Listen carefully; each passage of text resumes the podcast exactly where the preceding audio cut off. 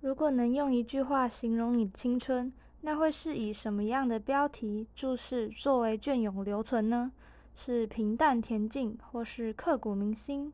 那些时光我们从未遗忘，只是如宝物般埋藏。Hello，欢迎来到想书给你。今天我们要分享的是一本关于青春少年少女心事的书籍。听说时光记得你，带你回忆那些被埋藏的青春往事。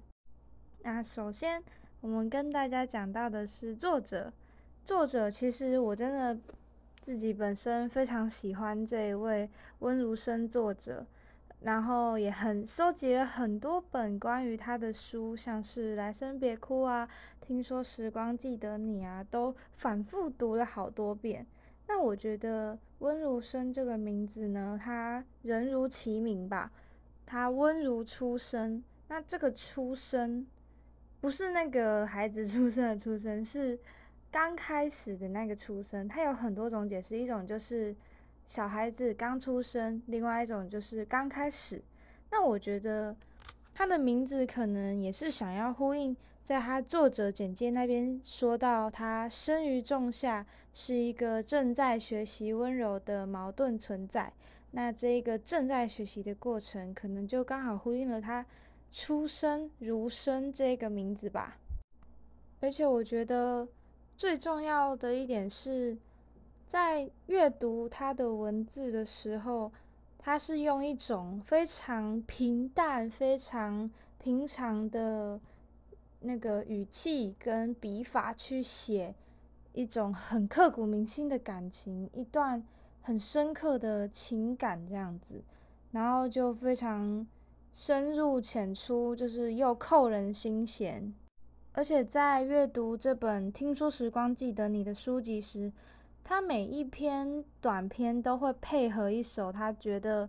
就是很适合配着读的音乐，然后让读者身临其境啊，更有那个氛围在。然后你还开始试着去看他那首歌的歌词。就是特别又呼应了他在写的文章，而且我觉得最重要、最重要，在读他文章的过程中，就是你看他每一句的描述跟形容，就好像有一个人在这世界上的某一个角落，他很懂你。他虽然你虽然跟他素未谋面，然后，但是你就是会觉得说，哦，有人跟我彼此心灵相通。就是每个人的内心里面，我觉得都会有一种想要被理解的渴望。然后，当你在读他的书的时候，书籍的时候，你就可以感受、体会到，哦，这世界上还有一个人懂我，这样有遇到知己的感觉，所以就特别喜欢。那我们讲到青春，大多都会想起那个住在我们回忆里面的白月光。那我觉得。那个温如生他在写的时候，他从很多种角度出发，就是有从少年少女的心事啊，甚至到长大以后成年人再回头看自己青春过往的那些青涩的感情，甚至还有那种就是令人很羡慕的爱情长跑，一跑就是跑了一辈子至死不渝的爱，而且再加上他用一种。真的很温柔的笔法去写你内心细腻的每一个感情，每一字每一句，你都觉得就是你在读的时候都会觉得说都写到你的心坎里了，而且就是它里面的用字很凝练，但是字字句句都很深刻。他甚至光是第一篇就让我非常的感同身受，因为刚好是在描述已经高三的少年少女，然后课业跟感情并重。以前在看的时候还没什么感觉，因为就觉得哇，升学还离我好遥远。但是现在，因为我们刚好到了那个年纪，就觉得哇，他写的真的。好贴切啊！就是那种那个课业压力带来的窒息感呐，然后还有同时要兼顾你，你要必须断了你的感情，专心的朝着你要考的目标去奋斗向前，那种决心啊，然后很跟跟那个跟你的心上人，你要必须。做的很绝，很坚决，就是再也不要接他的电话，这样不要再传过多的讯息给彼此，然后浪费彼此的时间啊，然后耽误到彼此学习的时光。就是在很想联络对方，但是又想要希望对方彼此都能考上自己心中理想的大学，那种拉拔在内心的拉拔战，他也是描写的好细腻，好到位。虽然虽然我没有这样子一个可以让我拉拔的对象，但是我觉得我可以把那个男生的位置替换成我的手机呀。我每天都在跟手机要玩手机跟不滑手机之间做一个很艰难的拉拔。虽然吧，那些努力的日子真的很辛苦、很苦，然后又很疲惫，但是撑过来。之后就是你的了，而且你之后再回头看这段时光的时候，也会觉得哦，好感谢当时的自己有好好努力。而且只有在当彼此都拥有自己理想的梦想之后，才能够心安理得的在一起啊，或者是做更多的事情，想以后的未来。我觉得这是。对我来说，感触最深的一篇啦，因为它大多都是在写青春嘛，青春无非就是课业跟感情、友情这样子，社交啊之类的，就是一个非常单纯的时期吧。其实不只是青春，我觉得人的一生。都在拼命的跑，然后每天都要很努力啊。但是虽然很疲惫，因为当你真的就是拼尽全力的时候，一休息下来，疲惫感是直接席卷而来的。但是在这么繁忙的日子里面，朋友啊、感情啊，或是一些娱乐，就是可以可以点缀我们的人生，然后为我们人生的。画为我们人生的画布上面再添美丽的一笔吧。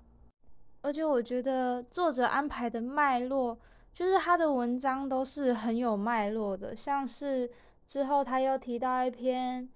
那个少女们对于即将成年，因为高中毕业就是要成年了嘛，然后就是要各自纷飞啊，各自飞向自己的天空。然后当然有可能。在高中很好的朋友，有可能不会联络，然后有可能也就大家各自分飞，也不是像高中每天都能见到。所以其实，在要成年的那段期间，想要毕业却又很不舍。曾经我们小时候都会想说。哇，好想长大，好想要快点长大，可以做好多好多事情啊，然后可以赚大钱啊，巴拉巴拉巴，还可以骑着摩托车到处爬爬照这样子。但是，我觉得真正到了你要飞出去的年纪，反而会很眷恋这些时光。那我觉得人其实都是不满足于现状的吧，还没长大的时候。很向往着长大，但是真正要长大的时候，却又觉得哇，好不舍啊！而且有可能要离家好远好远，家人也不是每天都会见到了。那我觉得，其实我们每个人都各怀心事，但是毕竟我们现在就是相聚在这里，所以真的要好好珍惜跟把握每一个当下。它里面这一篇让我真的很感同身受，很触动我的一段描写是，他们其中这所有女孩之中有一个要成年了，十八岁了，然后他就说，所有人都抱着寿星哭了，那个模样就像讨不到糖吃的小孩一样，从来都没有意识到长大原来是这么回事，有些激动，有些期待，有些感慨。有些失落，原来长大是这么一回事。其实我觉得年龄它只是一个象征，然后象征我们的哦，我们身体又老一岁了，可能会因此衰老。但是我觉得心灵的年纪、心理的年纪才是最重要的。也许你才十八岁，但是你的内心已经有如嗯五六十岁的老老人。那也许你八十岁，但是你童心未泯，仍然像个十八岁的少年少女。这就像是它里面上面又写到的：“亲爱的，你十八岁也好，八十岁也好，愿你无需颠沛流离，我们能为彼此保驾护航。你那些婉转心事，我们愿意为你三缄其口。”就是有很多人都说，女人总有要带进棺材的秘密嘛。少女有很多心事。那我觉得，当这些少女长大了，她们还是少女，她们依然能拥有心事。在现阶段呢，对我，对我，我最有感触、最有想法的文章，无非就是这些关于青春的描写，考试啊、友情啊、巴拉巴拉的。那我相信，在我以后更长大的时候，再回来看。这一整本书又会有不同的想法跟感觉吧。毕竟那时候的我又增长了一些年岁，然后也经历了不同的事情，而且也已经长大成人了，要必须自己对自己的未来负责。在我觉得，在从叛逆期到青春期啊这一段期间，那个。少年们的心事是最多的，就是已经要开始接触到成年人的世界，然后思想开始有了不一样的，有了一些改变，然后开始要跟这个世界、这个社会接轨，心事会有很多，也会有很多的烦恼，然后我觉得压力跟责任也会变大，所以当。我在看这本书的时候，其实我讲讲从以前到现在的感觉好了，就可以比喻成好像我之前在更小的时候，大概国中的时候看的，那那个时候就像是在预习青春这一场功课一样。那现在的我呢，再看一次这本书，就变得很像正在。正在读它，然后正在学习它。那当以后等我长大成人，或者是不用那么久，可能十八岁那一年，我再回来看的时候，我可能就像在复习青春这场功课一样的感觉了。在这段期间，有多少少女的心事，全部都像是这本书，就像是所有少年少女的。那个日记本一样，就是把我们所有心事全部都记录在上面了。然后读的时候，就是像涟漪那样子，就是一直扩散、扩散、扩散，然后引起引起我好大好大的共鸣。那就是继前面讲的，我很喜欢温如生这个作者。像我之前购入的他的第一本书是《来生别哭》。然后，因为那本书是以小说的形式呈现，但是这本《听说时光记得你》，它是一篇一篇的小短文，然后再集结成一个大脉络这样子。那我觉得，因为小说都会有一个结局嘛，那这个小说的结局不一定能够契合所有人内心中想要男女主角最后的结局。所以我觉得，其实就我本人来说，读到最后是有一点点小遗憾的，就是不是大家心中所谓的 happy ending。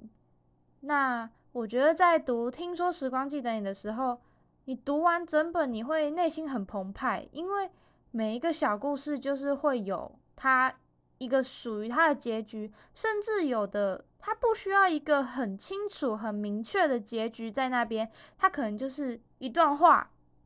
一段